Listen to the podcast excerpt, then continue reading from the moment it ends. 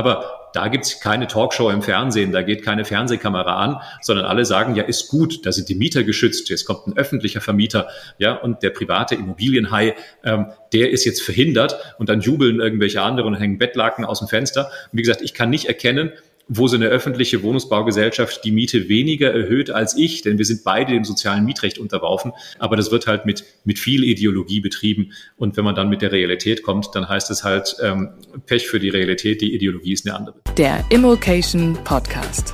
Lerne Immobilien. So werden die 20er Jahre für Immobilieninvestoren, also die nächsten Jahre, das äh, ist natürlich sehr spannend rauszufinden. Ich freue mich sehr darüber, mit Jürgen Michael Schick heute zu sprechen. Hallo Jürgen. Hallo Marco, ich freue mich.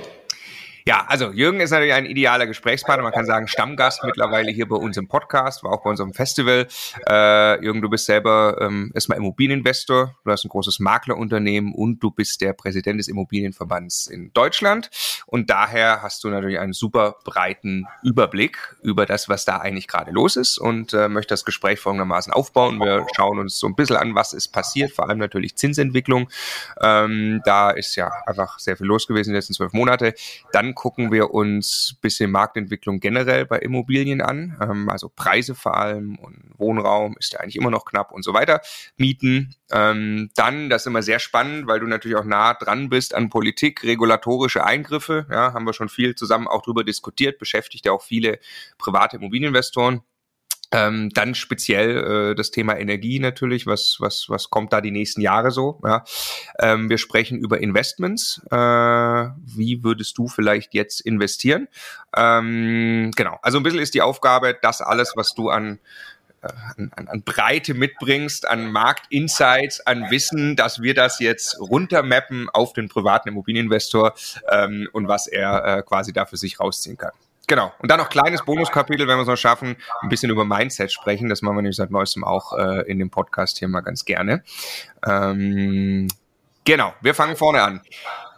Zinsentwicklung. Es gab einen heftigen Zinsanstieg, ähm, beginnend im Januar 2022 ungefähr. Kannst du noch mal ganz kurz in deinen Worten herleiten, was aus deiner Sicht passiert ist äh, seitdem mit den Zinsen, wo das und wo das herkam?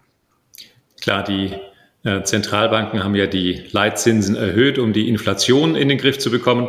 Ja, das war die Motivation und damit sind die ähm, insbesondere ja Hypothekenzinsen in der Folge so stark, so schnell gestiegen, wie das noch nie der Fall war.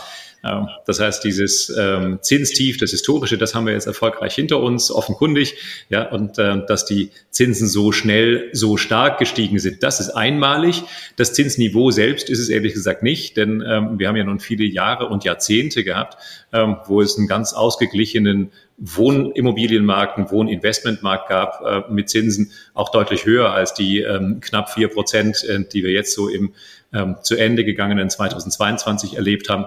Und ähm, ehrlich gesagt, ob die Zinsen jetzt im nächsten Jahr, ähm, wir werden ja da eine gewisse Volatilität ähm, weiter haben, ob die dann bei 3,7 weiterhin sind oder vielleicht auch am Jahresende bei 4,5 Prozent liegen, das vermag heute meines Erachtens keiner seriös vorherzusagen. Ja, aber es gibt natürlich auch ein paar ähm, Vorteile, wenn ich mir zum Beispiel langfristige Zinsbindungen angucke. Ja, da stelle ich dann doch fest, ähm, dass die ähm, Zinsen, wenn ich sie langfristig sichere, sich lohnen können, denn Zinsbindungskosten sind ja bei 10 Jahren oder 20 Jahren oder 30 Jahren kaum mehr ähm, zu unterscheiden. Ja, und das gab es in anderen Phasen der Marktveränderung so nicht. Du hast jetzt gerade, das würde, da würde ich gerne noch einmal, einmal äh, reingehen. Du hast jetzt gerade den Zusammenhang hergestellt, die Leitzinsen werden erhöht und infolgedessen sind die Bauzinsen gestiegen. Ähm, was natürlich grundsätzlich ja der Zusammenhang ist. Äh, so ein bisschen war es ja im ersten Schritt sogar andersrum, hatte ich das Gefühl, wenn ich mich recht entsinne, dass äh, die Banken antizipieren quasi, weil sie schon wissen, aufgrund der Inflation, die sie sehen und aufgrund der Aussagen von den Zentralbanken, ah, das wird bald hochgehen, wir nehmen schon mal die 10-Jahres-Konditionen hoch. Also siehst du, äh, der, der Zusammenhang ist ja nicht, nicht wirklich eins zu eins, oder? Also kann es sein, dass wir, äh, sobald jetzt die ersten, Mel also das, die ersten Meldungen gibt's ja, aber wenn jetzt die Inflation langsam wieder runterkommt, könnten die Banken ja dann eben schon auf die Idee kommen zu sagen, ah, jetzt haben wir dann irgendwann, äh, hören die auch auf, den Leitzins weiter anzuheben und dann gehen die Konditionen schon wieder runter? Oder ist es ein klarer eins zu eins Zusammenhang? Also ich glaube, keiner sollte ernsthaft auf ein Zinsniveau alter Tage wieder hoffen. Ja, also die alte Welt, die kommt nicht zurück. Und ähm, ob die Zinsen dann möglicherweise nochmal so ein bisschen invers verlaufen, wie wir das ja auch in den letzten Monaten erlebt haben, das kann durchaus sein. Ich würde mal sagen, wir werden eine gewisse Volatilität, ähm, also nach oben und nach unten weiterhin erleben. Was den langfristigen Forecast angeht, ähm, das glaube ich, kann man einfach nicht nachhaltig zu Beginn des Jahres 2023 formulieren. Ähm, ich würde mein Businessmodell auf ein Zinsniveau so circa in der heutigen Höhe, wenn nicht auch mit etwas ähm, noch weiter gestiegenen Hypothekenzinsen planen. Jetzt nur zu warten, dass da sich draußen was ändert. Ich glaube, das ist die falsche Perspektive. Also im Außen ähm, zu verharren, da warte ich, ja. Und äh, warten ist, glaube ich, nicht sehr sinnvoll, wenn man so ein Jahr plant, sondern ich muss mich eher darauf einstellen, ähm, dass ich mit Fremdkapitalkosten so arbeiten muss, wie das bisher auch der Fall war. Und ich natürlich mit, ähm, ehrlich gesagt, Langfristigkeit, mit einem höheren Eigenkapitaleinsatz ähm, jetzt versuchen muss, meine Deals zu machen. Genau, bedeutet dann logischerweise auch, dass ich günstiger einkaufen muss. Da äh, kommen wir gleich zu. Ich mache noch eine Zwischenfrage zur Inflation. Ähm, hast du wie, für, für, wie, für wie langfristig hältst du das? Also und auch nochmal, du sagst das ja auch immer, wissen kann das niemand. Wir wollen hier nicht versuchen zu sagen, also das wird passieren. Aber was ist so deine Meinung? Es gibt ja klar diese, diesen kurzfristigen Effekt, das, das kann sich jeder vorstellen. Äh, wir haben äh, den furchtbaren Krieg in der Ukraine und jetzt haben wir eine Energieinflation, ist klar. Dann gibt's aber irgendwie vielleicht auch äh, eine mittellangfristige Energieinflation. Ähm, dann gibt's andere Effekte, die langfristig wirken. Ähm, also glaubst du, das geht relativ bald wieder runter oder ist das ist die Inflation gekommen, äh, um zu bleiben? Ich glaube, dass die Preisteuerung in den letzten Jahren systematisch unterschätzt worden ist, ähm, gerade von der EZB, aber auch in den USA, ähm, weil man die Inflationsgefahren ähm, immer zu wenig gesehen hat.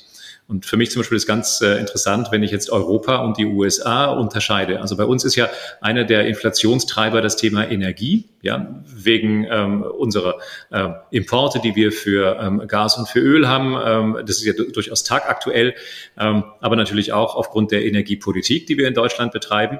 Während das ja zum Beispiel in den USA, wo es gar keinen Energiemangel gibt, überhaupt keine Rolle spielt, aber da die Preisteuerung ja in gleicher Höhe zu Buche schlägt. Also es gibt eben ähm, im Moment ähm, in vielen westlichen ähm, Industriegesellschaften diese Art der Preiserhöhung. Und damit muss man sich ein Stück weit, ähm, glaube ich, beschäftigen als, als Investor und deswegen ja auch ähm, Vermögenserhalt und Vermögensaufbau in Inflationszeiten mitdenken. Also da ist für mich ja die Frage, wie schaffen wir das mit Immobilien? Ich will mal gleich vorausschicken, vielleicht nicht zu 100 Prozent, aber zumindest schaffen wir mit äh, Wertsicherungsklauseln, ähm, mit Indexmieterhöhungen, was da so dazugehört, einen gewissen Inflationsausgleich. Das ist ja dann schon mal viel wert.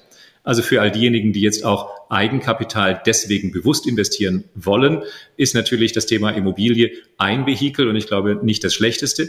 Ähm, ich gehe mal davon aus, dass die Preisteuerung ihr All-Time-High, das höchste Niveau wahrscheinlich sogar überschritten hat. Ähm, gehe jetzt aber nicht davon aus, ähm, dass wir unter Inflationsraten von fünf oder sechs Prozent mittelfristig kommen werden. Ähm, das ist zwar das Ziel einer EZB und äh, das wäre im Sinne von äh, Vermögenserhalt für jetzt Millionen Sparhaushalte ein großes Thema. Ähm, glaube aber, dass wir zumindest in den kommenden Jahren mit einer mittleren Inflation in der genannten Höhe wahrscheinlich leben. Ja, das ist schon, ist schon Wahnsinn, ne? Also äh, man hat immer diese zwei Prozent im Kopf bei Inflation, das hat man mir im Studium auch noch so erzählt, die ist einfach so ungefähr da.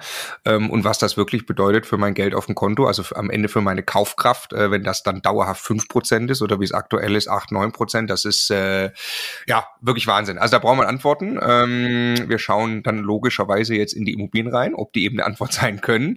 Ähm, erstmal Preisentwicklung klar, dieser Zinsanstieg äh, bedeutet erstmal sehr viel höhere Bankraten für jeden, der eine Immobilie kaufen will, der sie fremdfinanzieren will, was die allermeisten Leute tun. Was hast du erlebt in den letzten zwölf Monaten mit den Preisen? Also wir haben uns sehr schnell sehr ehrlich gemacht im Markt und jetzt ziehe ich mal den Maklerhut auf. Ja, also wenn wir mit Eigentümern über Objekte, die im Verkauf waren, gesprochen haben, dann haben wir festgestellt im Frühjahr des äh, vorangegangenen Jahres, dass die Preise zum Jahreswechsel nicht mehr aktuell waren. Ja, weil mit dem 24. Februar ähm, Überfall Russlands auf die Ukraine die Welt plötzlich eine andere war. Und ähm, dann haben wir ja festgestellt, dass institutionelle Investoren sehr früh raus sind aus dem Markt. Das kann man ja wunderbar an dem äh, Börsenkursverlauf der Immobilien AGs nachvollziehen, wie die im April ähm, alle raus sind aus dem Markt.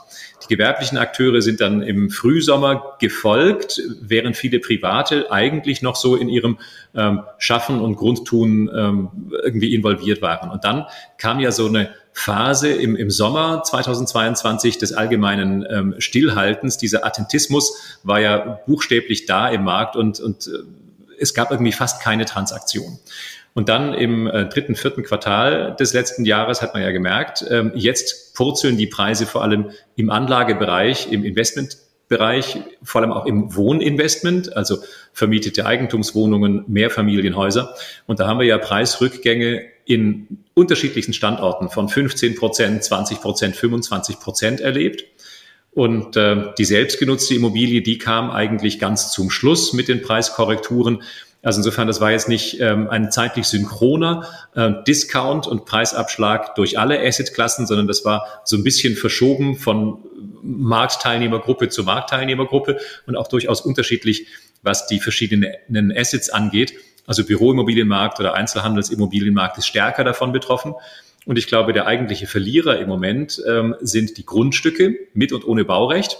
Ja, weil natürlich viele Projektentwickler aufgrund der ähm, wirklich dramatischen Lage im äh, Wohnungsneubaumarkt gar nicht mehr in der Lage sind, ähm, Baugrundstücke so zu bebauen, ähm, wie das mal gedacht war. Also da ist, glaube ich, die Krise, wenn man das so sagen will, am tiefsten. Ich mag das Wort eigentlich nicht, denn in meiner Welt der Wohninvestments, wo es ja auch viel um Bestand geht. Da würde ich von einer Marktkorrektur sprechen, nicht von einer Krise. Aber Krise ist natürlich im Wohnungsneubau evident vorhanden. Ja, also da ist die Lage wirklich dramatisch. Für denjenigen, der sich mit Bestandsimmobilien beschäftigt, ist die Lage vielleicht sogar deswegen ein ganzes Stück weit anders. Kannst du das nochmal ähm, erklären, warum die anders ist und wie sie anders ist? Ja, da muss ich vielleicht ein bisschen ausholen. Also einmal ähm, aufs Angebot gucken und dann auf die Nachfrage, ähm, Marco. Also wenn, wenn ich mir die das Angebot angucke und ich stelle fest, dass ähm, in 2021 noch ähm, deutlich weniger als 300.000 neue Wohnungen errichtet wurden, nämlich 293.000. Ja, die Zahl kann man sich deswegen ganz gut merken, weil man die benchmarken kann, ja mit dem Ziel auch der aktuellen Bundesregierung, die sich ja vorgenommen hatte, 400.000 Wohnungen jedes Jahr zu bauen. Ja, und äh, das haben wir ja im ähm, letzten Jahr deutlich verfehlt. Das haben wir im vorletzten Jahr deutlich verfehlt. Also weniger als 300.000 Wohnungen sind es geworden. Politik wollte 400.000. Und ich übrigens glaube, dass diese 400.000 gar nicht reichen, um mit der stark wachsenden Nachfrage ähm, überhaupt konform zu gehen. Eigentlich bräuchten wir 500.000 neue Wohnungen. Ja, wenn jetzt aber der Wohnungsbau so richtig einbricht, ja, weil halt hohe Bau- und Energiekosten, Materialkosten, gestiegene Zinsen, die langwierigen ähm, Bau- und Planverfahren, ähm, wenn, wenn die alle dafür sorgen, ähm, dass inklusive der zusammengebrochenen Wohnbauförderung nur noch sehr wenig läuft im Markt. Ja, und viele Baufirmen ja eigentlich gerne bauen wollen. Die, die sollen ja auch bauen, aber die können unter den derzeitigen Bedingungen nicht bauen. Ja, dann führt es ja dazu, dass deutlich weniger Produkt in den Markt kommt, obwohl wir eigentlich viel mehr Wohnungen bräuchten. Also neben der Angebotsseite komme ich jetzt zur Nachfrageseite. Ähm, und das ist ehrlich gesagt sehr spannend, gerade jetzt in so einer Marktänderungsphase. Wir, wir haben ja heute einen Druck auf den Mietwohnungsmarkt, ähm, wie wir ihn über Jahre nicht mehr gesehen hatten. Also mittlerweile gibt es ja eine Million Menschen aus der Ukraine in Deutschland, von denen wahrscheinlich ein gehöriger Teil dauerhaft in Deutschland bleiben wird. Ich vermag das nicht zu sagen, wie viel Prozent, aber mein Lebensgefühl sagt, 50 Prozent werden es schon sein, die dauerhaft in Deutschland bleiben, weil die Rückkehr in ein weitestgehend zerstörtes Land ähm, für viele keine Zukunft sein wird. Dann haben wir so eine innereuropäische Wanderungsbewegung, ja, weil plötzlich wieder viele Südeuropäer nach Deutschland kommen, weil hier halt die wirtschaftliche ähm, Entwicklung dann doch eine andere ist. Und wir haben bezogen auf die Metropolenräume plötzlich wieder sowas wie eine innerdeutsche Wanderungsbewegung. Also der Student aus Buxtehude zieht halt wieder nach Hamburg oder nach Berlin oder nach München in die Metropolregionen, was er ja in diesen beiden Pandemiejahren nicht so gemacht hat. Uni war zu, Läden waren zu, Clubs gab es auch nicht. Warum sollte ich teuer in eine Großstadt ziehen? Das ist jetzt alles wieder anders. Das heißt, die Nachfrage, die, stark, die steigt extrem stark. Ja? Mittlerweile leben deutlich mehr als 84 Millionen Menschen in unserem Land. viel mehr als jemals zuvor. Ja, und angesichts der stark steigenden Nachfrage ist natürlich ein spürbares Sinken der Wohnungsbauproduktivität ein echtes Thema. Also das heißt, ähm, wenn ich beides zusammenführe, Angebot sinkt, ja, und Nachfrage steigt stark, ja, dann kann das ja nur zwei Folgen haben. Erstens ähm, Leerstand in den Zuwanderungsstädten, in den Metropolregionen, in den Unistädten, überall da, wo ich Demografie sicher bin. Leerstand ist quasi nicht mehr vorhanden, ja, und es gibt einen Druck auf die Mieten.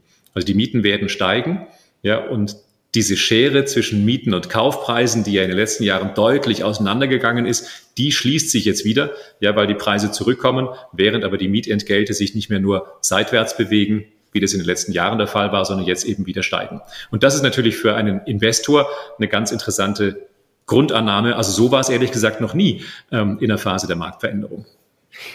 Warum ist das eine interessante Grundannahme? Naja, weil ähm, mein Stück Wohnung, mein Haus mehr wert wird, äh, wenn ich ähm, eins habe. Neues kommt nicht auf den Markt oder zumindest in ähm, viel zu geringer Form. Und äh, wenn dann die Nachfrage so stark steigt, ähm, ist es mit Sicherheit extrem interessant, ähm, in den Bestand zu investieren. Zumal, wenn der Bestand, ähm, ich runde jetzt mal bewusst, ähm, der Bestand vielleicht 50 Prozent von einem Neubau kostet ja, dann ist das eine Ausgangssituation, ähm, wo es wahrscheinlich für den Investor, selbst wenn er eine energetische Sanierung mitdenkt, ähm, wo es interessant wird. Ja, und wenn ich mir eben angucke, dieses starke Auseinanderdriften von Mieten und Kaufpreisen, was die letzten Jahre so gekennzeichnet hat. Deswegen waren ja die Preise zum Teil auch so astronomisch hochgeklettert. Ja, wenn die Phase jetzt zu Ende geht und die, die abgekoppelten Preise jetzt wieder zurückkommen und die Mietenentwicklung, früher waren wir ja ganz stolz, weil wir gesagt haben, die Mieten entwickeln sich bloß in Höhe der Inflationsrate. Aber damit war natürlich die seinerzeitige Inflationsrate gemeint von ein bis zwei Prozent. Und das haben wir ja nun mehrere Jahre gehabt. Ja? Im, Im Fernsehen hieß es immer noch Mietenexplosion, aber die war schon lange vorbei. Ja, und äh, die Neubaumieten haben sich nicht mehr stark entwickelt und auch die Bestandsmieten nicht mehr stark. Ähm, das ist jetzt anders, weil es halt eben keinen nennenswerten Leerstand mehr gibt.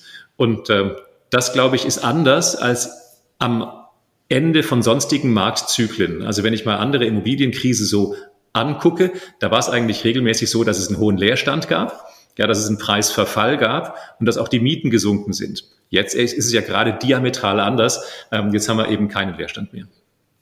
Also glaubst du an steigende Mieten, jetzt wieder Druck auf den Mietmarkt, hast du schon gesagt, in Höhe der aktuellen Inflation? Also müssen Mieten so steigen? Also wir haben ja nun einen, ähm, ein soziales Mietrecht, ähm, insbesondere auch ähm, mit der Mietpreisbremse, die ja in fast allen nennenswerten Gemeinden in Deutschland gilt. Ähm, und das bleibt und die gilt ähm, und trotzdem nimmt natürlich der Druck auf den Mietwohnungsmarkt zu. Ich persönlich glaube für viele Städte an ähm, eine Mietsteigerung von drei bis fünf Prozent im Jahresverlauf, ja, was möglicherweise moderat ist, ähm, an eine quasi Mietexplosion in Höhe der ähm, Inflationsrate glaube ich persönlich nicht. Das, das lässt das soziale Mietrecht nicht zu. Ja, aber damit habe ich zumindest, ähm, wenn ich dann noch Wertsicherungsklauseln oder auch Indexmieterhöhungen mitdenke, einen gewissen Inflationsausgleich, was natürlich für einen Bestandshalter ein interessantes Thema ist.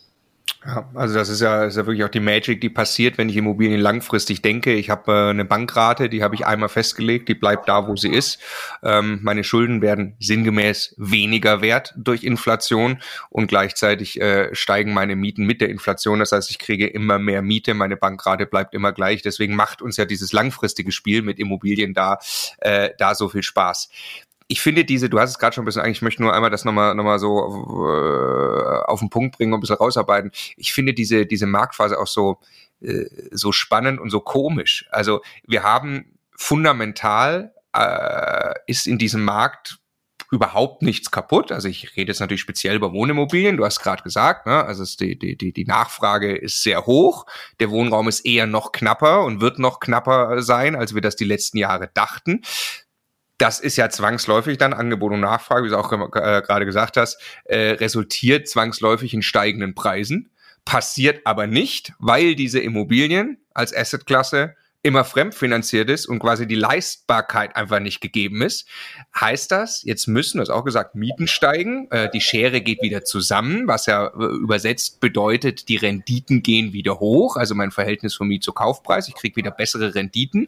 Ähm, die Transaktionen sind extrem zurückgegangen in den letzten zwölf Monaten. Der Markt kam sowas quasi zum Erliegen und wartet jetzt, es ist die Marktdynamik so, man wartet quasi drauf, dass die Renditen jetzt wieder hochkommen müssen, dass sie zu den gestiegenen Zinsen und Bankraten passen und dann plötzlich sehen wir wieder die Transaktionen hochgehen, weil es dann wieder Sinn macht. Ist das das, was passieren muss oder gerade passiert schon vielleicht? Mhm. Äh, ich habe so, ein ähnliches Bild, aber ich glaube, wir dürfen gar nicht so sehr nach außen gucken. Ja, also wenn ich warte, bis draußen irgendwas passiert, ähm, verpasse ich möglicherweise eine wertvolle Phase im Markt. Hm. Also es gibt ja schon Transaktionen und es ist ja für viele Käufer jetzt auch wieder so, so eine Art Wiedereinstiegsmarkt ja, weil eben die Konditionen ähm, so interessant geworden sind, weil es plötzlich wieder Verkaufsobjekte gibt, ja, weil derjenige, der heute im Markt unterwegs ist, weil der plötzlich wieder Objektangebote findet. Also auf jeden Fall die Ü30-Party, die ist vorbei. Ja, also diese Faktoren von äh, oberhalb 30-fach, ähm, die gibt's nur nicht mehr. Und wenn ich jetzt mal so diesen Abschlag von 15, 20, 25 Prozent mitdenke, ähm, dann haben wir das ja in, in vielen Städten. Da ist Hamburg nicht anders als Berlin beispielsweise. Da ist Düsseldorf nicht anders als Köln bei allen Unterschieden, die es da so immer gibt. Ähm, aber da habe ich eine Preiskorrektur und plötzlich bin ich bei Konditionen, die ja viele Investoren über die letzten Jahre echt vermisst haben. Ja? Aber noch gibt's, und da hast du recht, ja so eine Abwartehaltung, vor allem von größeren Playern. Ja, und wenn die noch attentistisch sind, weil die noch nichts machen, dann ist das ja ehrlich gesagt eine ziemliche Chance für private Akteure, die über eigenes Geld verfügen können und nicht so einen Anlageausschuss bedienen müssen, ähm, weil ich jetzt ehrlich gesagt nicht gestört werde durch ähm, ungleich viele andere Mitinteressenten oder Mitkonkurrenten um ein Objekt. Ähm, das heißt, das ist schon eine ganz interessante Marktphase. Ich glaube, für Investoren ist es jetzt ein Markt voller Chancen. Und ich will aber auch nochmal sagen, da gibt es einen Unterschied bei den Akteuren. Also die, die wir heute als Nachfrager sehen, die entscheiden fast immer über eigenes Geld, also unternehmerisch. Privates Geld, privater Investor, aber auch ein gewerblicher Investor, der aber über ein eigenes Budget verfügt. Immer dann, wenn ich so ein Gremien vorbehalten, äh, ein Board habe, irgendeinen Anlageausschuss, ähm, da sind ja nicht Menschen, die was richtig machen wollen, sondern da sind Menschen, die wollen nichts falsch machen. Und wenn jetzt einer sagt äh, in der Marktphase, ich habe nichts gekauft, war ja so unsicher, dann kriegt er einen Schulterklopfen und dann heißt es, hast du gut gemacht, hast du nichts gemacht. Aber das ist ja nicht die Haltung für einen aktiven Investor, der mit eigenem Geld äh, was, was tun will. Ja. Jetzt ist natürlich die Frage, wenn einer glaubt, die Preise geben nochmal fundamental nach, vielleicht nochmal ähm, 10, 20, 25 Prozent. Also wer das ernsthaft glaubt, der muss warten. Ja.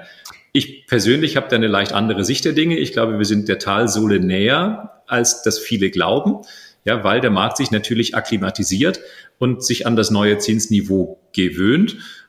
Und ähm, also keiner wird erwarten, dass ähm, so, so große Metropolen wie jetzt Hamburg oder Berlin 20-fach ähm, wert sind. Ich glaube, das wäre ähm, undervalued. Faktor, ne? Nur ums zu, ja. zu ja, ja, ja. Das, das glaube ich, wird nicht eintreffen. Es gibt vielleicht manche, die denken, das könnte jetzt so passieren, aber ich glaube, die warten noch lang.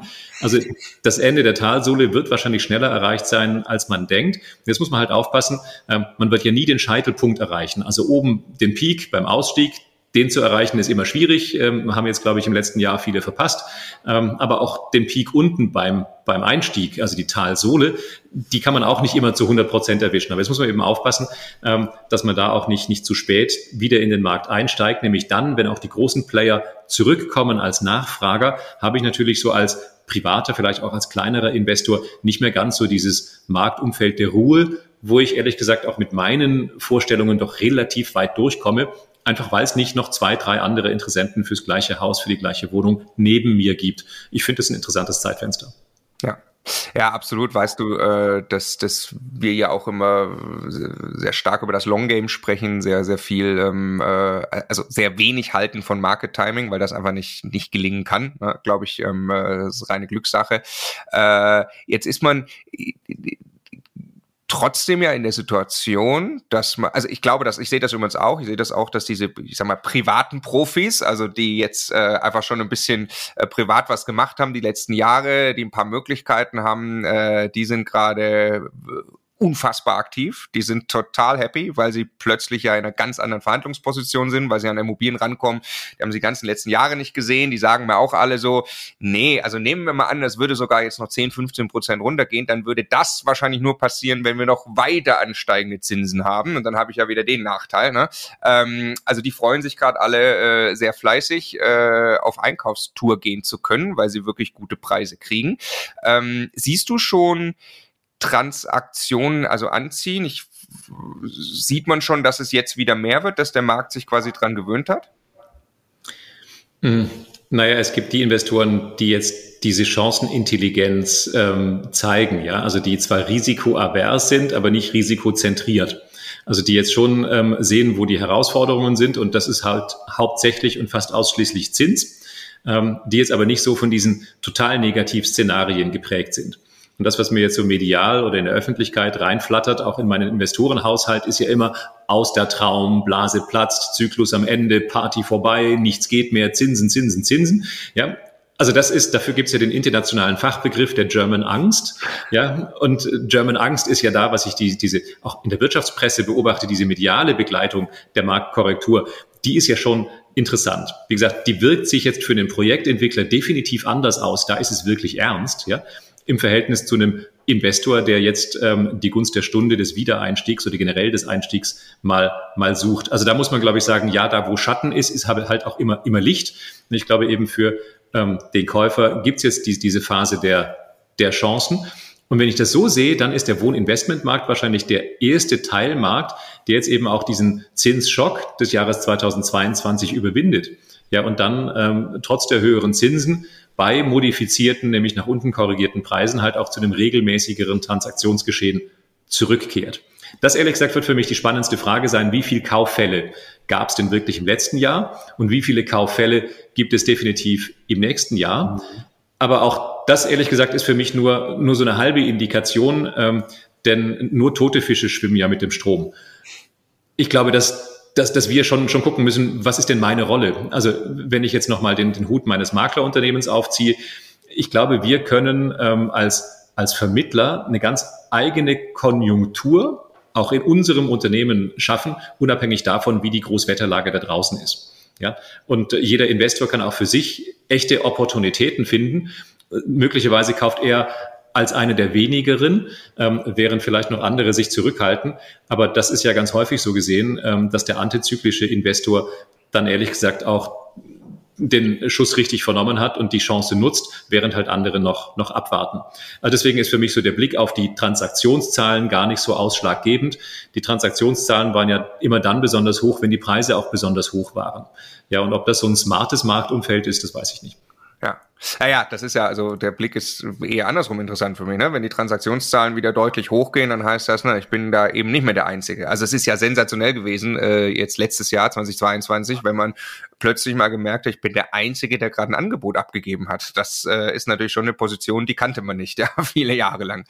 Ähm, äh, Okay, äh, kann man noch einmal ähm, die, weil du gerade auch sagtest, der antizyklisch handelt, wann geht er ein zu großes Risiko ein? Du hast jetzt gerade von den Projektentwicklern, Bauträgern und so, das klar kann man so ein bisschen auch sagen, Immobilien handeln. Also ich denke jetzt eben an den ähm, privaten Kleininvestor, der auch äh, kommt vielleicht über die Idee Altersvorsorge und sagt dann, ja, kann man jetzt vielleicht ein bisschen ähm, auch ein bisschen opportunistisch reingehen. Ich handle jetzt noch mal ein paar Immobilien. Das ist schon gefährlich jetzt, oder? Also ich glaube, dass wir zwei, drei Dinge sehen, die es jetzt in den nächsten Jahren deutlich weniger gibt. Also deutlich weniger sind, glaube ich, die ganz schnellen Deals, also wo man ganz schnell durchhandelt. Ja, das geht natürlich deutlich einfacher in steigenden Märkten als in äh, Märkten, die sich seitwärts bewegen, vielleicht ja auch nochmal ähm, leicht nachgeben. Also dann müsste ich ja im Einkauf ähm, wirklich sehr günstig akquiriert haben. Mag gelingen, ja, aber ich glaube, dass so die ganz schnellen ähm, rein-raus-Deals eher der Vergangenheit angehören wenn diejenigen, die so Fix and Flip gemacht haben, ähm, ehrlich gesagt ganz häufig Flip ohne Fix ähm, betreiben wollten. Also man hat es halt durchgehandelt, ohne nennenswert was an ähm, einer Wohnung oder an einem Haus zu machen. Ähm, dann glaube ich, ist so dieses, ähm, wie gesagt, Fix und Flip ähm, ohne Fix auch nicht mehr so, so das Modell. Also ich glaube, die Immobilie gehört jetzt denjenigen, die eine Idee haben, die eine Wertschöpfung schaffen, äh, die mit der Immobilie auch wirklich arbeiten. Ja, und dieses reine Glücksrittertum in einem prozyklischen Markt, wo ja nicht auch sehr viel Immobilienintelligenz dazu gehört hat, ähm, das ist jetzt erstmal erstmal weg. Und was es natürlich auch nicht gibt, ähm, sind jetzt so diese Leverage-Geschichten, ähm, wo ich halt bis unter die Dachrinne meine Immobilie finanzieren kann. Das mag im Einzelfall bei, bei guter Bonität auch gelingen, aber ich werde einfach mit ein bisschen mehr Eigenkapitalbedarf da involviert sein. Also ein Loan-to-Value von 60, 65 Prozent wird wahrscheinlich gar nicht so selten sein minimiert und verengt den Markt natürlich ein ganzes Stück weit, engt ja auch unseren persönlichen Spielraum ein. Aber auf der anderen Seite, wie gesagt, haben wir es jetzt wieder mit Renditen zu tun und mit Quadratmeterpreisen, die das halt schon auch ziemlich spannend machen. Nehmen wir an, ich sage jetzt, ich steige ein ähm, in diesen Markt. Ich habe eine, eine gute, gute, äh, gute Bonität, vielleicht irgendwie äh, einen, einen Job, äh, Angestelltenjob, keine Ahnung, Teamleiter oder irgendwie sowas in der Richtung. Ähm, ich habe meine vielleicht 50, vielleicht sogar ein bisschen mehr, 1000 Euro gespart. Ähm, sage, okay, ich äh, habe jetzt hier eine Immobilie auch ordentlich runterverhandelt, habe hier wirklich einen guten Deal auf dem Tisch. Es ist vielleicht mein erster, mein zweiter. Ähm, würdest du versuchen, variabel zu finanzieren? Oder würdest du sagen, komm, denk langfristig? Das ist natürlich eine sehr persönliche Frage, ne? muss jeder für sich selber entscheiden, aber vielleicht kannst du einfach abwägen, ohne dass wir hier klar sagen wollen, mach A oder B. Aber das, die Frage kriegen wir extrem oft gestellt gerade, ähm, weil die Immobilie eben, ne, schönes Objekt, schön runterfahren und so weiter, die Fragezeichen entstehen jetzt bei der Finanzierung. Da wäre jetzt meine Gegenfrage, was willst du mit der Wohnung machen, mit der Immobilie, wenn du sie vorhast, in kürzerer Zeit wieder zu verkaufen? Gehen wir davon aus, der Markt würde das zulassen, ähm, dann spricht natürlich mehr für eine variable Finanzierung. Wenn die Wohnung jetzt erstmal dauerhaft meins sein soll und die ist jetzt so ein Grundstock, vielleicht auch ein Vermögensaufbau, ja, dann würde ich das Gegenteil von variabler Finanzierung machen. Ich persönlich, ich würde langfristig finanzieren und ich würde auch ehrlich gesagt sehr langfristig finanzieren weil es für mich schon ziemlich spannend ist. Ähm, ich habe das vorhin eingangs äh, formuliert, dass ja die Konditionen mit zehnjähriger Zinsbindung der mit 20 oder 30 Jahren Zinsbindung total ähnlich sind mittlerweile. Ja. Und ich kann ja aussteigen nach zehn Jahren, ähm, wenn ich die Immobilien dann eben nicht 30 Jahre halten will, also für immer, ja, sondern ich kann ja auch früher rausgehen. Aber wenn das kaum mehr einen Zinsunterschied macht, dann kann ich sie ja aber ehrlich gesagt auch durchfinanzieren. Und das ist ja eine Situation, die hat man schon lange nicht mehr im Markt. Also da sehe ich ehrlich gesagt mehr Chancen. Ähm, variable Finanzierung immer für diejenigen, die jetzt einen kürzeren Business Case haben, ähm, sofern der Markt das zulässt. Ähm, ehrlich, du hast gefragt, wie würdest du es persönlich machen? Ich persönlich hätte da nicht so den Hang dazu. Zum Variablen, nicht zu den Richtig. Ja, ja. ja, genau. Also ich glaube, es hängt äh, eben ganz logischerweise massiv davon ab, was man machen will. Und wer sich jetzt erstmal langfristig, sagen wir mal, seine Altersvorsorgen aufbauen will, der lockt die besser sicher ein, als sich irgendeinem Risiko auszusetzen. Ähm, wer ein bisschen mit einem gewissen Teil vielleicht nur seines Vermögens äh, sagt, ich möchte auch ein bisschen Chancen nutzen ähm, und möchte einfach dafür aufgestellt sein, dass vielleicht in drei, vier Jahren ich da äh, äh auch gut durchhandeln kann, der logischerweise variabel. Also sehe ich ganz genauso. Ja. Okay, ähm, kommen wir mal ein bisschen zur, zur Politik. Ähm, wir haben sehr viel gesprochen über Eingriffe in den Mietmarkt. Ähm, das ist aber jetzt schon einige Zeit her. Ähm, also auch wir beide äh, waren ja auch zusammen mal da im, äh, im ZDF, was ich sehr, sehr spannend fand, wo man also wirklich zwei, zwei Fronten aufgebaut hatte. Ja, äh, sinngemäß die Mieter und die Miethaie. Ja, also wir waren blöderweise die Miethaie. Ähm, und äh, da war ja alles möglich. Da war der Mietendeckel in Berlin, war, glaube ich, zu dem Zeitpunkt schon wieder gekippt ne? weiß ich nicht mehr genau, aber auf jeden Fall, ähm, äh, also das war ja wirklich ein krasser Eingriff in den Markt. Wir haben die Mietpreisbremse. Ähm, was ist da zu erwarten? Es ist extrem still geworden, habe ich das Gefühl, aber ähm, du weißt bestimmt mehr. Naja, also es gibt ja zum Beispiel eine Diskussion, die, die lodert ja schon wieder. Ähm, das ist die Diskussion um die Indexmiete. Und die ist für mich mhm. ehrlich gesagt ja nur so ein Vorbote für die nächste Regulierungsrunde, die uns ja ins Haus steht.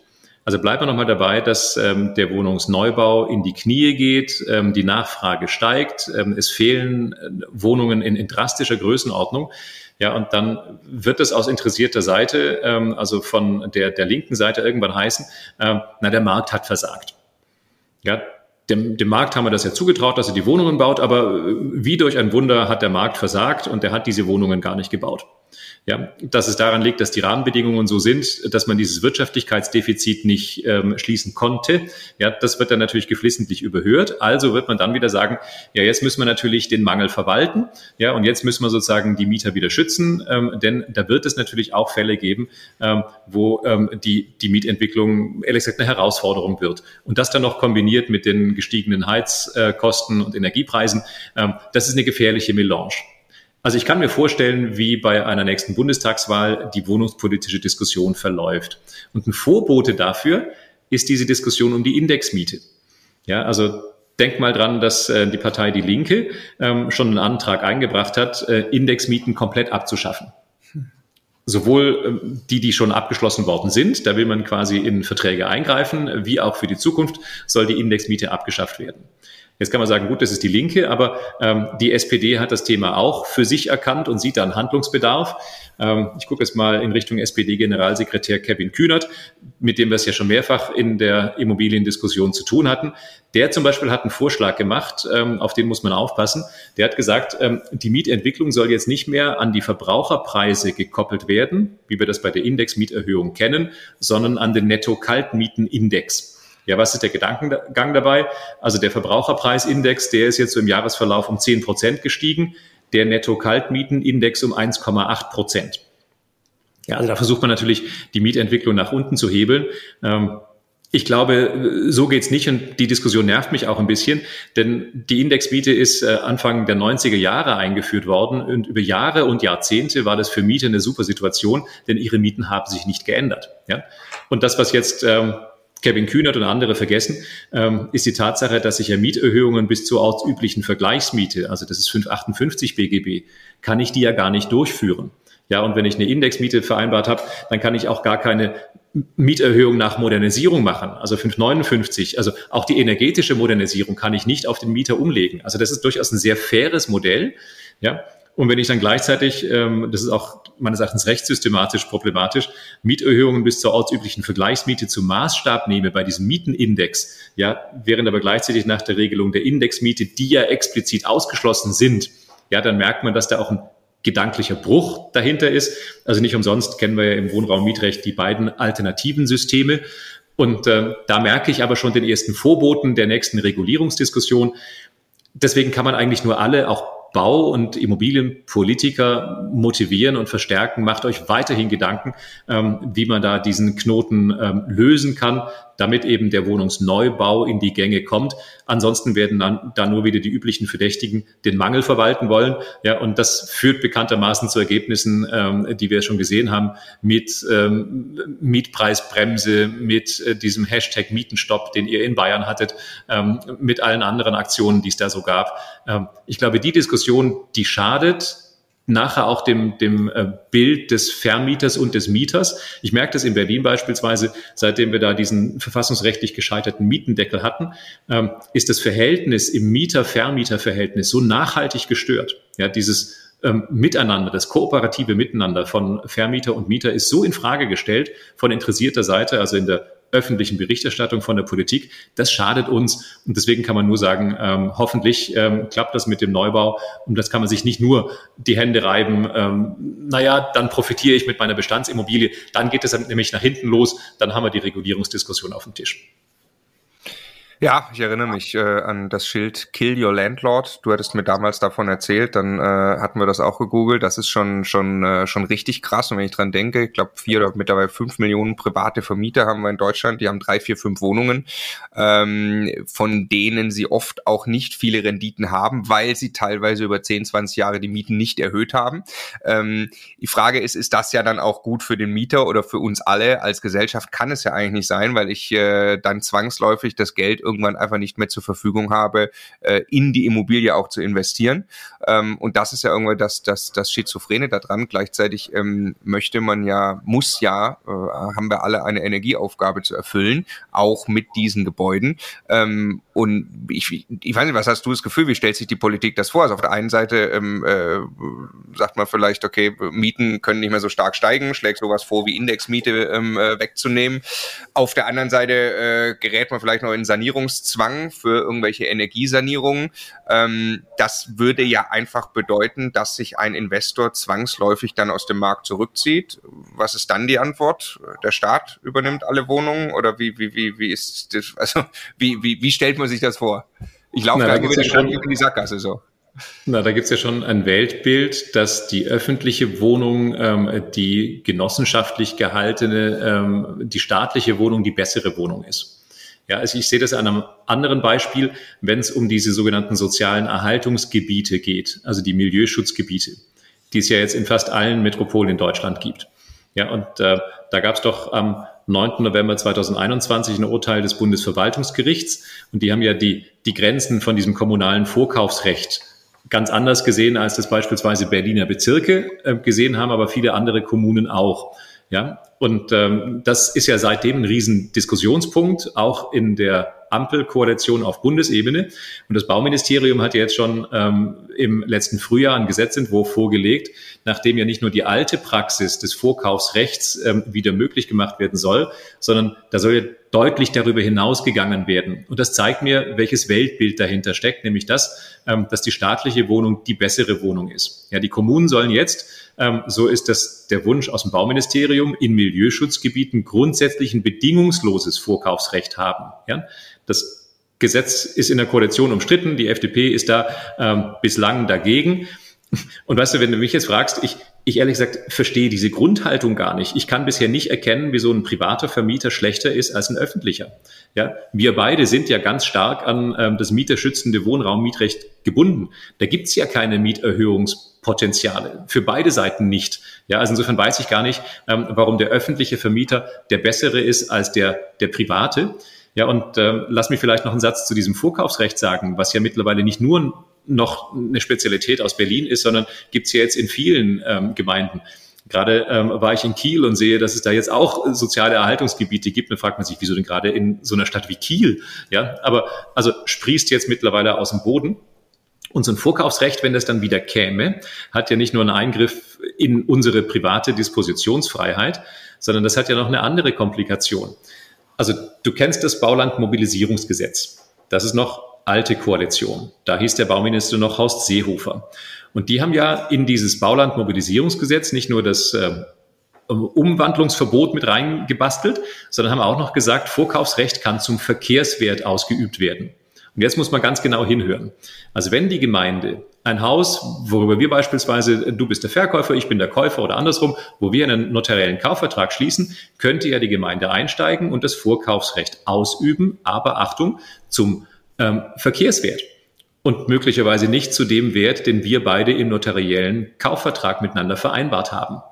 Ja, also dann liegt es an der Kommune, den Verkehrswert zu definieren. Dann nehmen die sich einen Sachverständigen und sagen, der Verkehrswert ist jetzt gar nicht eine Million, ähm, sondern ist 900.000. Ja, als Beispiel.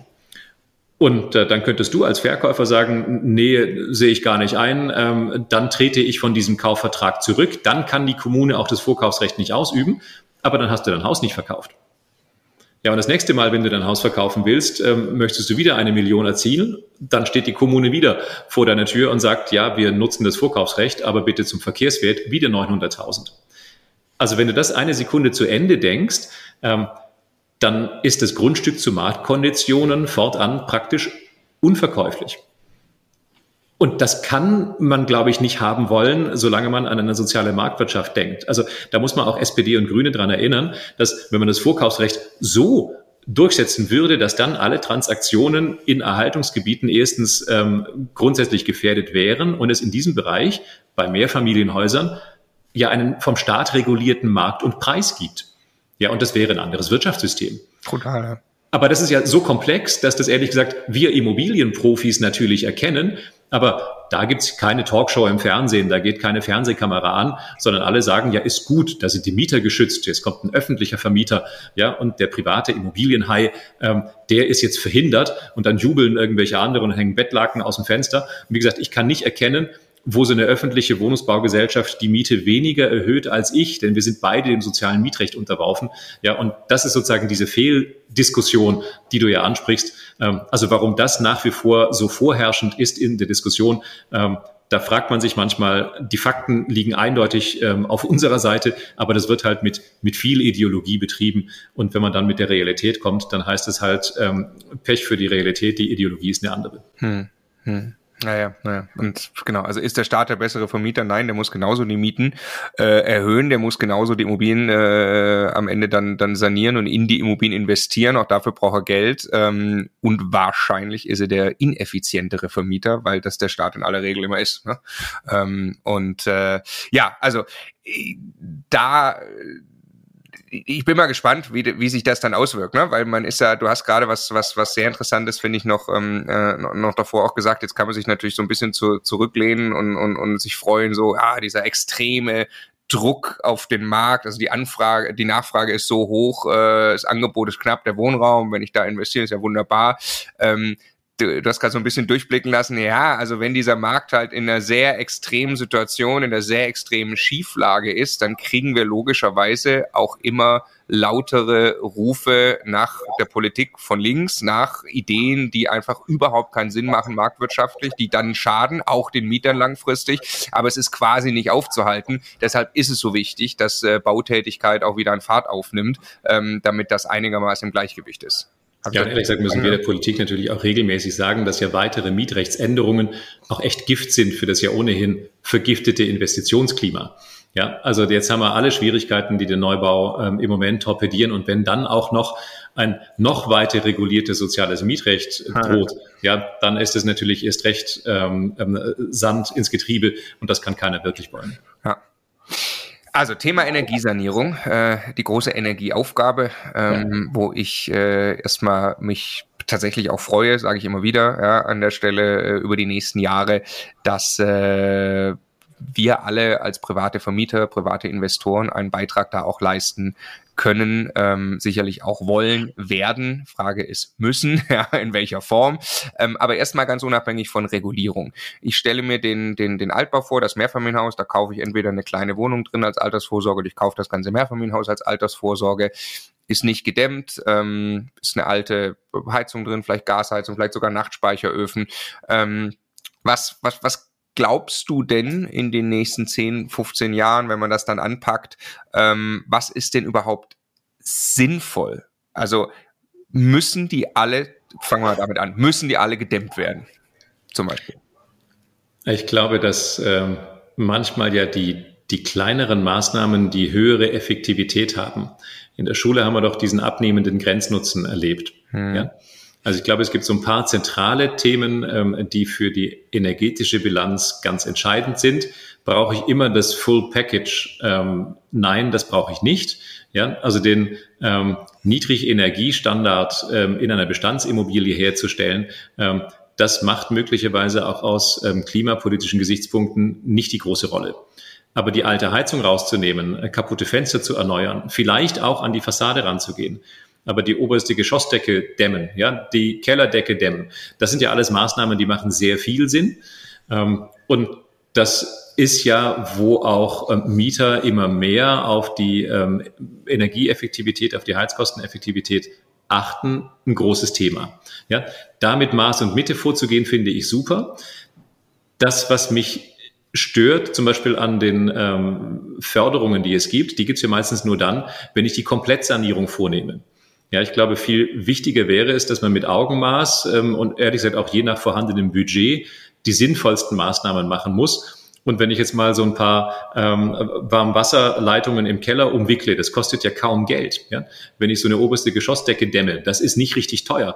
Manche, die handwerklich begabt sind, können es gerade sogar selber machen. Also das wären Maßnahmen, die wären super, kriege ich aber nicht gefördert, es sei denn, ähm, ich mache das, das Full Package. Und das, was ja für die meisten Eigentümer jetzt relevant ist, ist die Frage, was macht diese EU-Gebäuderichtlinie? Also das, was jetzt klimapolitisch kommt, das kommt jetzt gar nicht ähm, aus Berlin, sondern das kommt aus Brüssel. Und da sind wir in diesem Green Deal von Frau von der Leyen und ihrer Kommission. Und da geht es jetzt darum, was wird aus den energetisch am schlechtesten beschaffenen Gebäuden in Europa und damit auch in Deutschland. Und mit dieser EU-Gebäuderichtlinie ähm, wird dann entschieden, wie die am schlechtesten beschaffenen Bestände. Man redet so von den ähm, äh, energetisch am schlechtesten beschaffenen 15 Prozent des Immobilienbestandes, wie man mit denen umgeht. Ob es da Zwangssanierungen gibt oder auch Verwertungsbeschränkungen. Und diese EU-Gebäuderichtlinie, Energy Performance of Buildings Directive, EPBD heißt das, kann man googeln, ähm, die befinden sich im Moment im Trilog. Trilog ist die Abstimmung in Brüssel, also zwischen Kommission, ähm, Parlament und Rat. Und da überlegt man sich jetzt natürlich, was macht man jetzt mit so einer Immobilie, wenn beispielsweise eine in die Jahre gekommene ältere private Eigentümerin, die gar keine Liquidität für eine energetische Sanierung hat, wie die jetzt mit so einer Auflage umgehen soll. Ja, und das wird natürlich richtig spannend. Also welche möglicherweise auch Zwänge kommen da auf uns zu? Das befindet sich im Moment ähm, in Abstimmung. Aber das, was man, glaube ich, sagen kann, für das Einfamilienhaus, für die kleine Immobilie mit wenigen ähm, Einheiten, da wird es möglicherweise so sein, ähm, dass die Frist nicht ab 2030 oder 33 läuft, sondern dann erst bei Eigentümerwechsel greift. Aber dann muss eben nach einem gewissen Zeitablauf der neue Eigentümer eine energetische Sanierung vornehmen und dann auf einen höheren energetischen Standard bringen, als das bisher diskutiert wurde. Also wenn es zeitlich später kommt, dann kauft sich das die EU-Kommission durch einen energetisch höheren Standard, der dann geschafft werden muss. Ja, mhm. und betroffen sind eigentlich alle Immobilien, ähm, die so mit Energieeffizienz Gustav oder Heinrich versehen sind, also die roten Immobilien. Und wenn du mich jetzt fragst, Mensch, ich gucke in meinen Energieausweis und da sind die gar nicht, dann kann ich dich beruhigen. Der Energieausweis, den du kennst, der zählt nachher eh nicht, denn es wird noch ein neuer erfunden. Das heißt, wir wissen gar nicht, welche von unseren Immobilien davon betroffen sind. Also glaube auch da mit dem Energieausweis, wenn man wenn man einfach verglaste Fenster hat, eine Heizung, die 30 Jahre alt ist, keine Dämmung, äh, dann kann man mal davon ausgehen, dass man zu diesen 15 Prozent da irgendwie gehört, äh, die angepackt werden werden müssen. Ähm, selbst wenn sich das ein bisschen hinauszögert, jetzt haben wir ja auch äh, CO2-Abgabe, äh, da entsteht ja auch wieder ein Druck dann auf mich als Eigentümer. Ich muss also mehr von dieser Abgabe äh, bezahlen, wenn ich eine schlechtere Energieeffizienz habe. Ähm, also muss ich mich darauf vorbereiten, wenn ich in diese Art von Immobilien gehe. Wir selber haben viele davon im Bestand, machen uns gerade äh, machen uns gerade Pläne für jedes Mehrfamilienhaus, was wir da ähm, wie machen. Ähm, also erstmal, äh, ja, ich muss mir diesen Plan machen, äh, richtig? Ja. Ähm, und gibt es gibt es Zahlen, also ich muss mit diesem Plan, ich möchte nur noch mal zwei, zwei, zwei, zwei Pole, die ich so höre. Also es gibt, ähm, es gibt Leute, die jetzt schon, äh, also Immobilieninvestoren, private Immobilieninvestoren aus, aus unserem Umfeld, äh, die jetzt quasi schon sagen, eben genau, ich mache jetzt diesen Plan und äh, die Umsetzung des Planes beginnt äh, im Februar 23 äh, mit, mit ersten Dingen. Ähm, und dann gibt's am anderen Ende die, die sagen, ach komm, es wird alles äh, sehr, sehr viel weniger heiß gegessen, als es gekocht wird. Ich warte erst mal ab, ich will auch nicht übersanieren funktionieren jetzt und da mache ich irgendwas gar nicht nötig ist. Ja, äh, vielleicht ist das Problem in zehn Jahren sehr viel kleiner, weil es auch andere Technologien gibt. Ähm, wo würdest du dich da so einordnen? Ich glaube, da hat jeder zwei Herzen in seiner Brust. Einmal wollen, glaube ich, auch alle privaten Vermieter so, so ihren Anteil an ähm, der Energieeffizienz, vielleicht auch am ähm, an, an der klimapolitischen Bilanz leisten. Also ich glaube schon, dass es die allermeisten auch privaten Vermieter betrifft, ähm, weil die sagen, ich will schon auch meinen Beitrag leisten ähm, zum Klimaschutz. Ja, das mal unterstellt. Ähm, dann bleibt trotzdem die Frage, wann ist es wirtschaftlich? Und wenn so ein Sanierungszwang kommt, dann kann natürlich übrigens Folgendes passieren. Also erstens wird es dann wahrscheinlich auch jetzt auch wieder nicht ohne öffentliche Förderung laufen. Ja, und diese öffentliche Förderung würde ich mir natürlich sehr genau angucken. Jetzt gibt es ja auch bei der KfW oder auch ähm, verschiedene Landesprogramme, die man da schon nutzen kann. Die würde ich immer studieren. Das ist ein bisschen sperrig. Das wollen ja meistens auch private Eigentümer gar nicht so gern. Aber ich glaube, so eine Förderkulisse sollte man sehr ausführlich angucken. Und dann würde ich mir natürlich überlegen, ähm, ist es nötig oder ist es möglich? Und ich würde mich auf die äh, mit der mit dem größten Impact hm. versehenen Maßnahmen konzentrieren. Also nochmal mit diesem Bild des abnehmenden Grenznutzens. Ich würde lieber ähm, die die schlimmsten Sachen in vielen Häusern beseitigen, als ein Haus komplett energetisch auf Niedrigenergieeffizienzstandard bringen, weil das eben auch fürs Weltklima den größeren Impact hat. Ja, ähm, dann kriege ich vielleicht keine Förderung la KfW, das mag so sein, aber dann habe ich, glaube ich, eine kaufmännisch wie auch eine umweltpolitisch sinnvolle Maßnahme durchgeführt. Also lieber die wichtigsten Maßnahmen in mehr Häusern als wenige Maßnahmen in wenigen Häusern. Hast du Zahlen im Kopf? Euro pro Quadratmeter, die zu investieren sind? Äh, wenn ich jetzt in so eine ganz alte Immobilie gehe, gibt's da was? Ja, es wird ja viel von 500 bis 1000 Euro pro Quadratmeter. Ja. ja, und ich glaube, wenn man die Komplettsanierung macht, ähm, dann ist man schnell bei den 1000 Euro pro mhm. Quadratmeter. Und dann bin ich ja bei Heizung, bei Fenstern, ähm, bei Dämmung, bei Dach. Ähm, und wenn ich das mal mitdenke, ähm, dann habe ich ja manchmal auch Immobilienbestände, die jetzt ähm, vom, vom Buchwert eher niedrig sind. Dann habe ich sie quasi ein zweites Mal gekauft. Ja, und ähm, das ehrlich gesagt führt ja auch dazu, dass dass wir mit mehreren Immobilien im Portfolio schon sehr genau angucken müssen, wo geht denn da die Reise hin? Also manche Familien werden sich, wenn sie fünf Häuser haben, überlegen, welche zwei sie verkaufen, damit sie die verbleibenden drei energetisch ertüchtigen können. Ja, das wird schon ein Thema sein. Oder wenn ich jetzt jüngerer Investor bin, werde ich mir überlegen, ähm, wie, wie schaffe ich das denn, die Liquidität so vorzuhalten, dass ich in den nächsten Jahren da auch investieren kann. Ja, da ist ein regelmäßiger Kapitaldienst und dann vielleicht auch nochmal eine ähm, Modernisierungsfinanzierung ähm, ähm, von der Bank auch eine große Hilfe. Aber auch das gehört in meine Liquiditätsplanung mit dazu. Ja, also selbst wenn man jetzt vielleicht fünf Häuser kaufen kann oder fünf Wohnungen, sagen wir mal, ähm, vielleicht ist auch geschickt, eine weniger zu kaufen und ein bisschen Liquidität vorzuhalten ähm, für diese Art ähm, von, von Nachinvestition, die ja mittelfristig kommen wird. Aber das wird für mich eine Diskussion in diesem Jahrzehnt, was man nicht unbedingt im ersten Quartal 2023 erfüllen muss. Hm.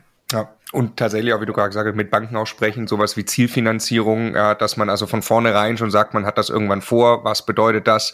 Ähm, ist sehr viel einfacher, wie wenn ich äh, in drei Jahren plötzlich zur Bank gehe und sage, jetzt hätte ich gerne nochmal zusätzlich Geld. Ähm, also besser Absolut. vielleicht ja. übersprechen. Ja.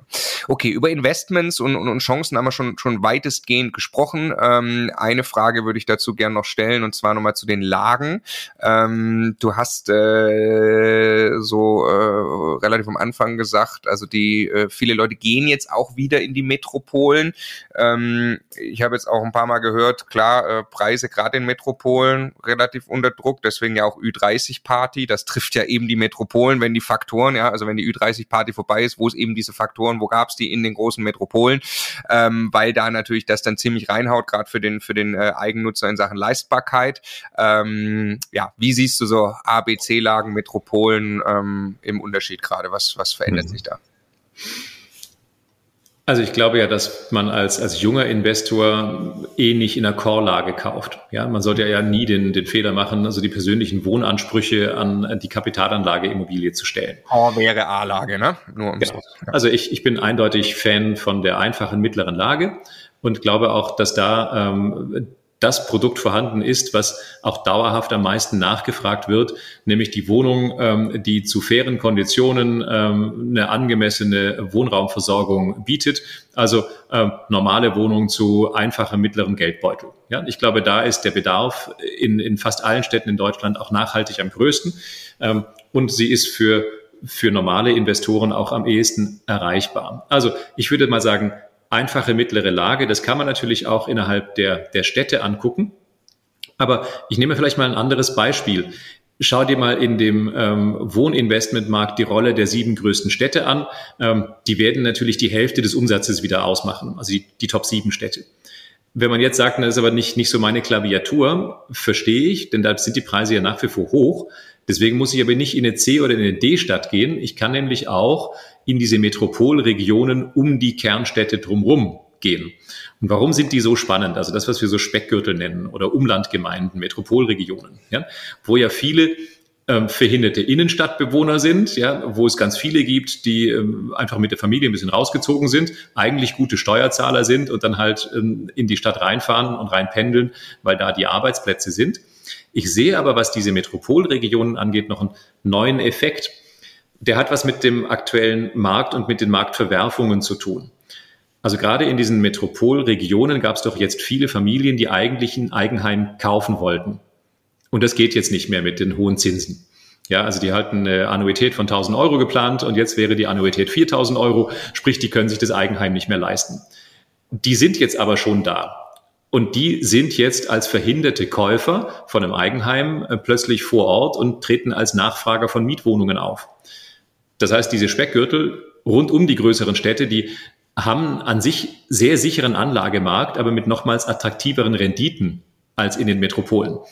Also selbst wenn ich jetzt ein Großstadt-Zuschauer ähm, oder Hörer bin und sage, ich will jetzt aber nicht irgendwo in, in so, eine, so eine Kleinstadt oder Mittelstadt, die kenne ich eh nicht, die ist mir zu risikoreich, dann gibt's, glaube ich, gerade in diesen Metropolregionen eine echt tolle Alternative und aufgrund der aktuellen Marktverwerfungen für ein Mietangebot auch richtig interessante Konditionen. Ja, also da zum Beispiel sehe ich eine, eine große Chance, und ansonsten, wie gesagt, ähm, eher da, wo es ein bisschen einfacher ist, ähm, denn da ist ja auch die Wertsteigerung meines Erachtens am größten. Ich bin gespannt, wie groß der Discount in den B und in den C und in den D-Städten so sein wird. Ja, ähm, wenn ich jetzt sehe, wie stark die Preise zurückgegangen sind in den großen Metropolen, dann führt das ja unmittelbar in den äh, schwächeren Immobilienmärkten zu noch stärkerer Korrektur.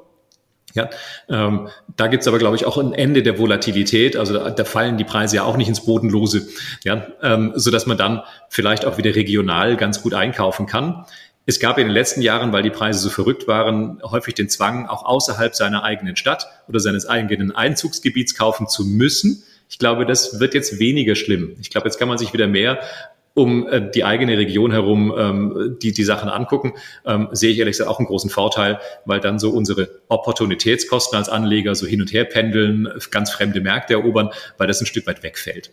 Also da, glaube ich, ähm, ist es auch ganz chancenreich für uns. Ja, super spannend. Ähm, das, äh, ja, wir haben immer äh, sehr oft schon gesagt, dass das S-Bahn-Netz mal entlang gehen. Da kann man sich dann mhm. selber aussuchen. Ne? Da sind dann einige Städte, die vielleicht ganz interessant sind. Ähm, und wenn ich dann davon noch mal wieder ein bisschen weiter weggehe, wird halt die Lage noch mal schlechter, die Rendite potenziell noch mal besser. Ähm, ja, super spannende Einblicke. Jetzt kommt noch Bonusfrage. Und zwar wird die Frage gleich lauten, was dich so produktiv macht. Ähm, ich muss ganz kurz ausholen, warum ich die Frage stelle. Also ich halte dich für extrem produktiv, das vorweggeschickt. Ähm, und wir haben ganz oft das Thema bei uns auf dem Tisch, dass gerade, ähm, wir haben, also wenn, wenn die Leute 30 äh, werden, vielleicht in den 30ern sind, in den 40ern sind, kommt alles zusammen. Ja, man ist ähm, vielleicht, ähm, äh, also hat Kinder, ja, du bist auch Papa, jetzt hast du gerade schon von deinen verschiedenen Hüten gesprochen ähm, also Makler, der Verband, selber Immobilieninvestor. Ähm, du machst äh, Ausdauersport, haben wir uns gerade im Vorgespräch drüber unterhalten, ja, ähm, Marathon, Triathlon und so weiter. Äh, das ist ja, ist ja verrückt, das alles irgendwie wirk also wirksam zu sein in all diesen Dingen gleichzeitig. Und das beschäftigt so viele Leute, ähm, die jetzt auch sagen, ich habe vielleicht einen super stressigen Job, will nebenbei in Immobilien investieren. Ähm, was würdest du auf diese offene Frage antworten? Wie, wie bist du produktiv? Hast du eine Tagesstruktur, die besonders hilft? Oder was ist das, äh, das Geheimnis? Also super Frage. Wir hätten vielleicht damit gleich anfangen sollen. Da hätten wir auch eine Stunde damit gefüllt. Ja, locker. Denn, denn ich glaube, das ist die Zauberformel von allem. Und das ist auch wichtiger als äh, die Rendite nach Kommastelle. Ja. ja? Also ist Erfolg ohne ein glückliches Herz ist ja nichts wert. Ja. Erfolg ohne Befriedigung und ohne, ohne auch, auch Freude hat keinen Sinn.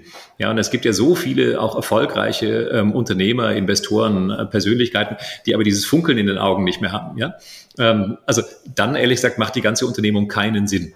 Ja, also das mal vorausgeschickt.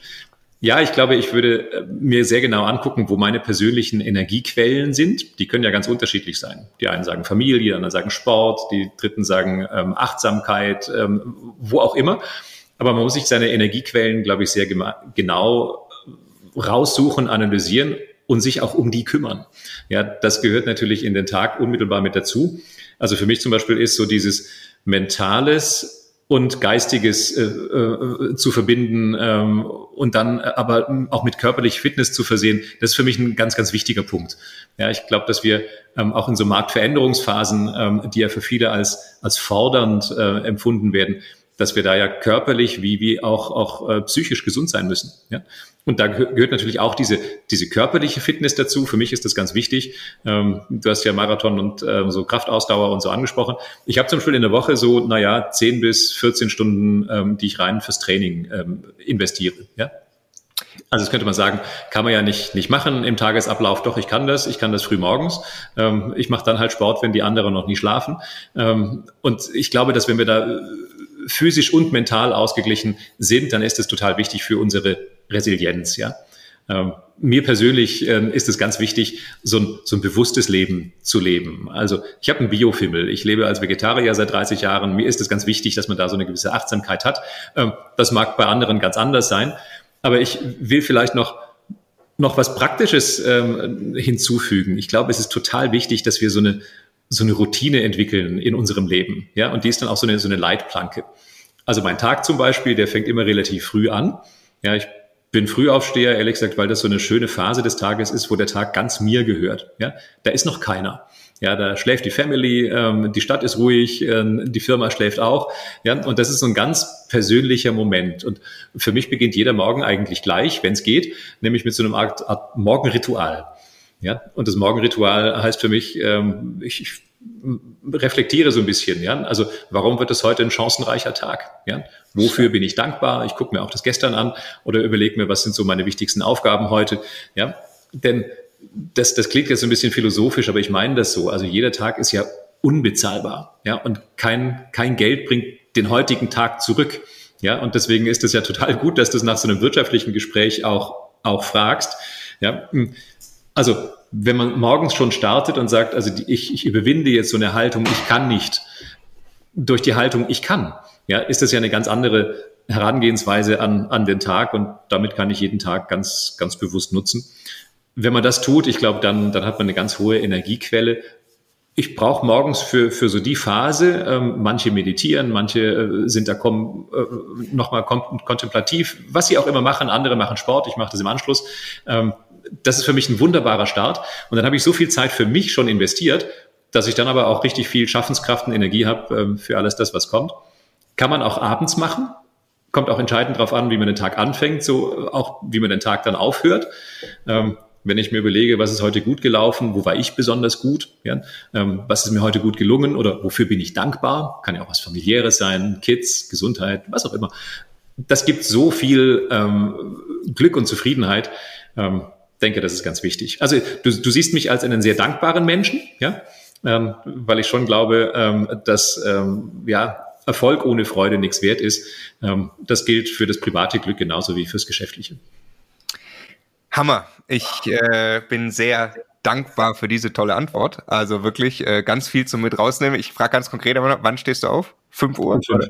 Um fünf. Ja. Ab wann kann man dich quasi frühestens telefonisch erreichen? Na, ich bin trotzdem relativ früh im Büro, so um acht, ja, aber auch nicht früher, denn ähm, so, so mein Morgenritual braucht ein bisschen und dann ähm, trainiere ich eine Stunde oder anderthalb. Ähm, und mit, mit Bad und ähm, schnelles Frühstück machen und dann ins Büro. Ähm, dann bin ich so um 8 da. Super inspirierend. Diese Antwort, aber auch das ganze Gespräch. Vielen herzlichen Dank für das super Gespräch, Jürgen. Danke. Danke, liebe Marco. Danke.